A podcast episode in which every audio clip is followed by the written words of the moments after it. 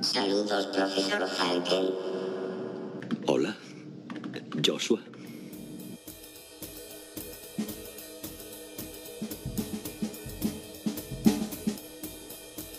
Hola, me llamo Frances Box y esto es Saludos, profesor Falken, un podcast en el que repasamos noticias y aplicaciones de inteligencia artificial, pero en un lenguaje que entendamos los que no somos ni Ada Lovelace ni Isaac Asimov.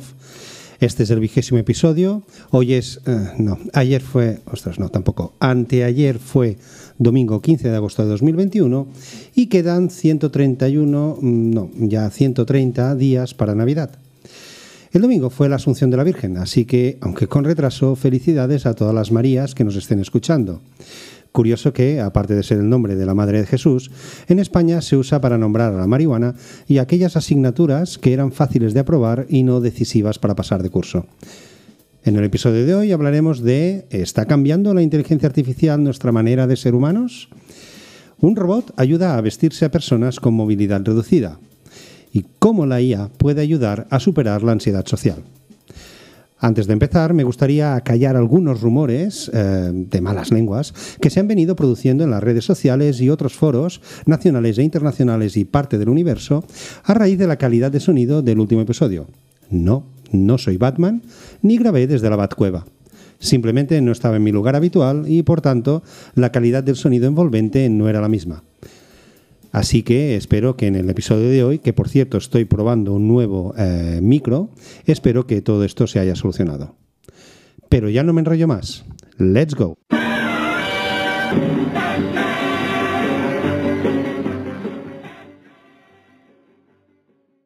Los humanos agregarán valor donde las máquinas no pueden. A medida que avance más y más la inteligencia artificial, la inteligencia real, la empatía real y el sentido común real serán escasos. Los nuevos trabajos se basarán en saber cómo trabajar con máquinas, pero también en cómo impulsar estos atributos humanos únicos. Satya Nadella, ingeniero electrónico e informático indio estadounidense y actual director ejecutivo de Microsoft.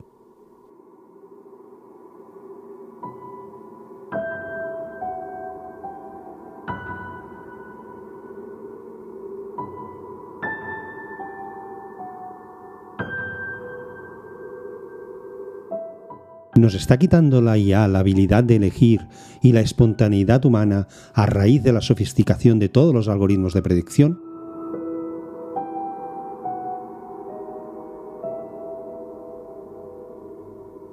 Según un artículo en El País Tecnología, la IA ha irrumpido en la rutina humana y rápidamente se ha acomodado en los espacios laborales, deportivos, sociales y culturales.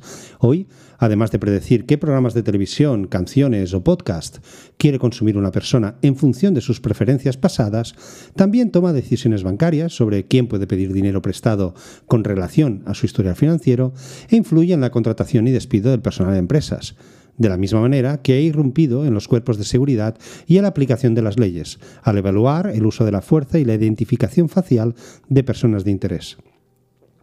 Con la IA presente en casi todos los ámbitos de la vida humana, psicólogos, sociólogos e investigadores se plantean si, bajo la promesa de hacernos la vida más fácil, la IA está cambiando lo que significa ser humano. Para mal, obviamente.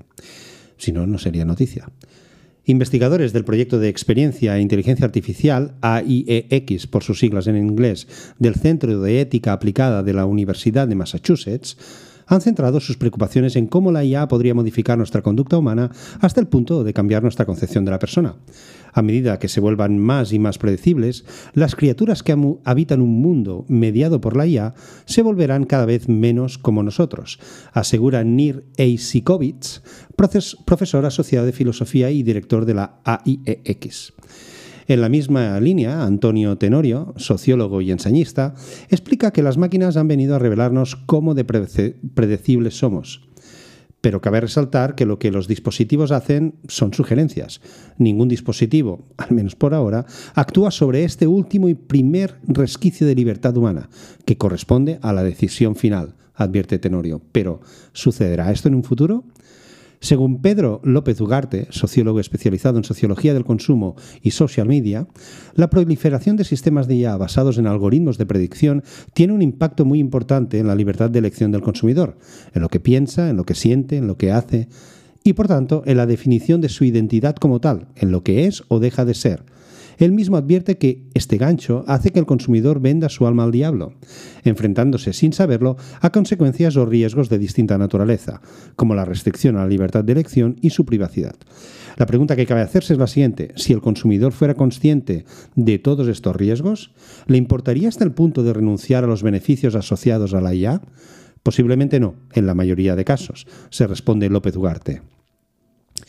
Psicólogo e investigador experto en tecnología Celestino González Fernández, este es precisamente el meollo del asunto. El problema vendrá cuando una máquina con inteligencia artificial pueda aprender por sí misma y empiece a tomar decisiones independientes con o sin tener en cuenta el factor humano, como ya adelantan algunas películas distópicas, Terminator o Matrix, por ejemplo. También resalta que en el auge de la IA cambia lo que significa ser humano al volvernos más pasivos, dependientes tecnológicos y modificar nuestros comportamientos y capacidades de decisión al otorgar esa iniciativa a las máquinas. Y al debate se asoma otra pregunta.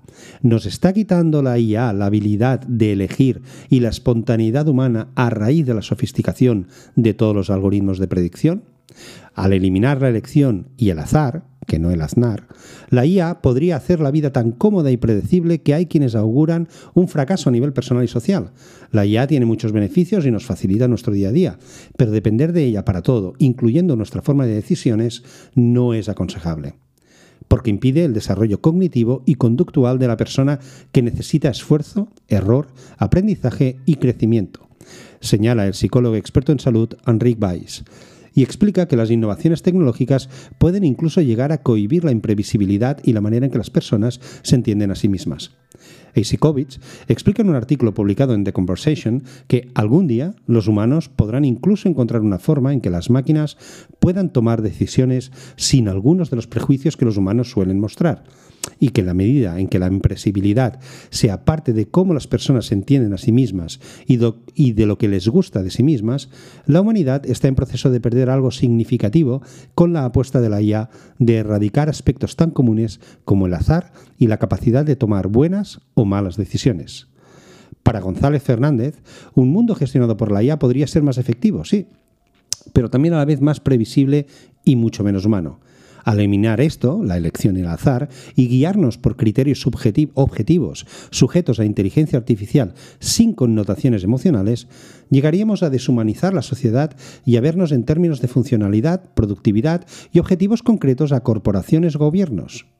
¿Qué pasaría con los individuos no válidos o útiles para los algoritmos y datos? reflexiona el investigador.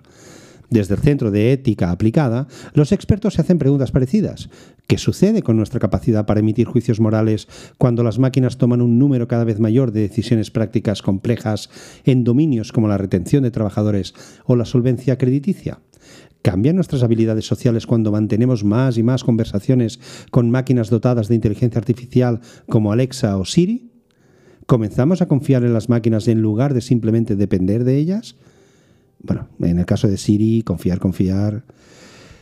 Una máquina puede imitar a los humanos, ciertamente, pero eso no lo hace humana particularmente si frente a ello ubicamos a la ética y el arte como las últimas fronteras de la inteligencia no artificial, explica Tenorio, quien considera que más que una amenaza la IA es una gran oportunidad para reencauzar lo mejor de la inteligencia humana.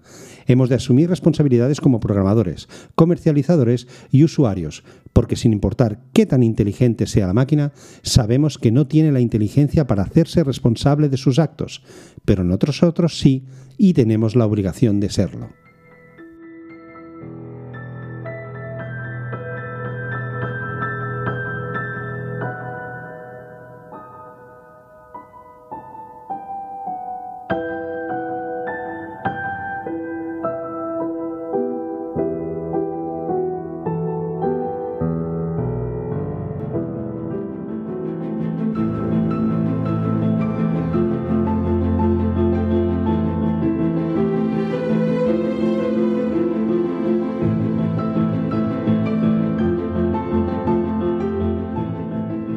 Investigadores del MIT han desarrollado un algoritmo que propicia que determinados robots ayuden a las personas con movilidad reducida a realizar tareas tan sencillas como ponerse la ropa.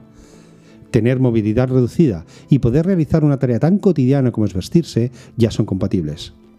Hasta la fecha, estas personas necesitaban ayuda externa para poder ponerse la ropa cada mañana. Y la siguen necesitando. La novedad es que ahora es la inteligencia artificial la, que se la brinda. En concreto, un robot desarrollado por científicos del Instituto Tecnológico de Massachusetts, MIT. Los expertos han dado forma a un algoritmo que ayuda a las personas con movilidad reducida a realizar tareas tan sencillas como ponerse la ropa. La idea fue ayudar a los robots a que pudieran realizar movimientos que no fueran invasivos. De esta manera se evitaba poner en riesgo la seguridad de la persona. Hay que tener en cuenta, detallan los investigadores, que cuando los movimientos son muy suaves pueden provocar el fenómeno conocido como freezing robot o robot congelado. ¿En qué consiste esto? Pues precisamente en lo contrario de lo que se quiere conseguir con los robots. Si los movimientos de la máquina son demasiado suaves, el robot deja de moverse por varios segundos sin completar la acción para la que estaba programado. Los investigadores del MIT han pensado en todo y también han contemplado la solución al problema del freezing robot. Según indican, han podido desarrollar un nuevo algoritmo que permite al robot mantener un movimiento suave y fluido. De esa forma, se consigue garantizar la seguridad física de quien lo usa sin poner en riesgo la eficiencia de los movimientos. A través de esta técnica, se consigue que el robot logre su objetivo aun cuando los usuarios estén realizando otras actividades como usar el teléfono móvil. Pese a que parece que este es el primer intento de crear un robot que ayude a las personas con movilidad reducida, no es así. Hace un par de años, en 2019, estudiantes y profesores del Imperial College of Science, Technology and Medicine crearon a Baxter. En este caso, se trataba de un prototipo de asistente que con inteligencia artificial funcionaba como una enfermera para el cuidado de adultos mayores. Aparte de ese, Investigadores del Georgia Institute of Technology utilizaron un robot PR2 de Willow Garage para que aprendiera a colocar una bata sobre un ser humano. El PR2 se basaba en su, en su sentido del tacto y la fuerza, más que en la visión, para vestir a una persona.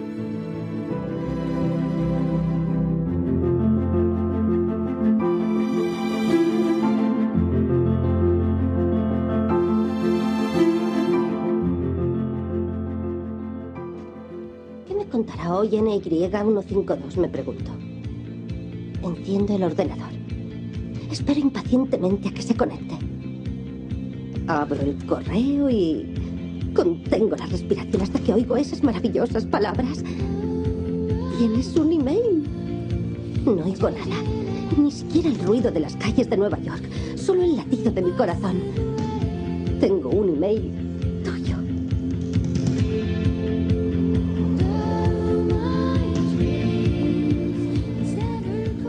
Amanda Chang, lingüista, obsesionada por los datos y amante del lenguaje, publicó recientemente en Medium cómo la IA le había ayudado a superar sus problemas de ansiedad social.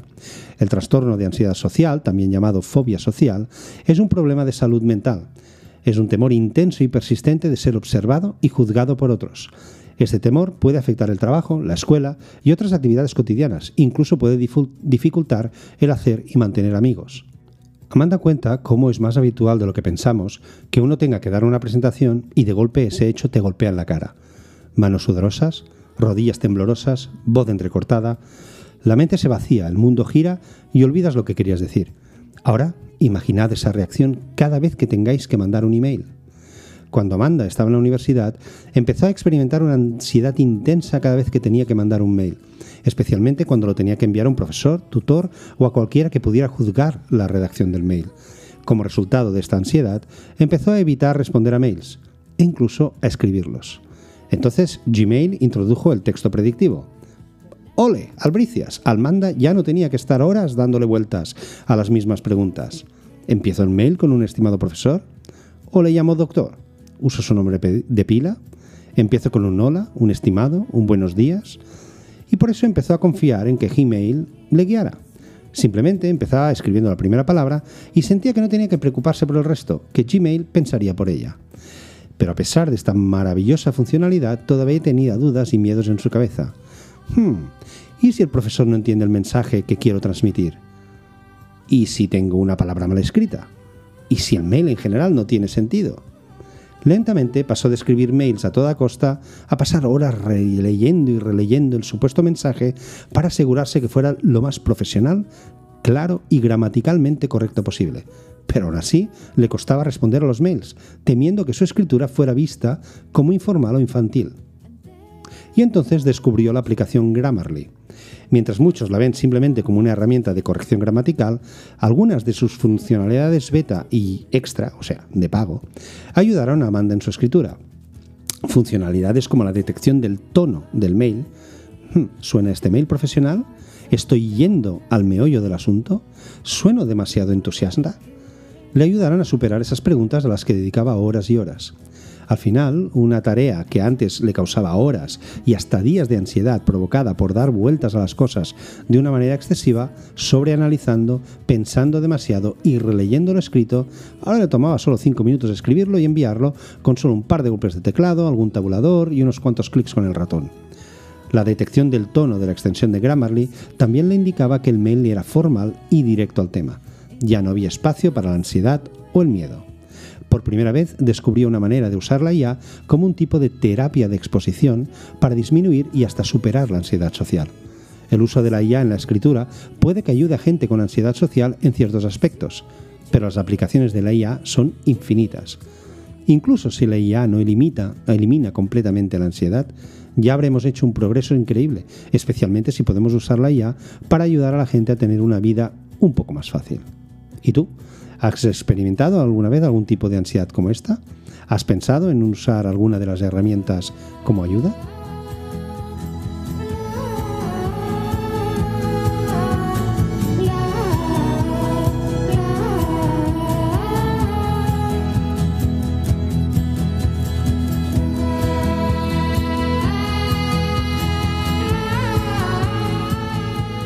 Y hasta aquí el episodio de esta semana.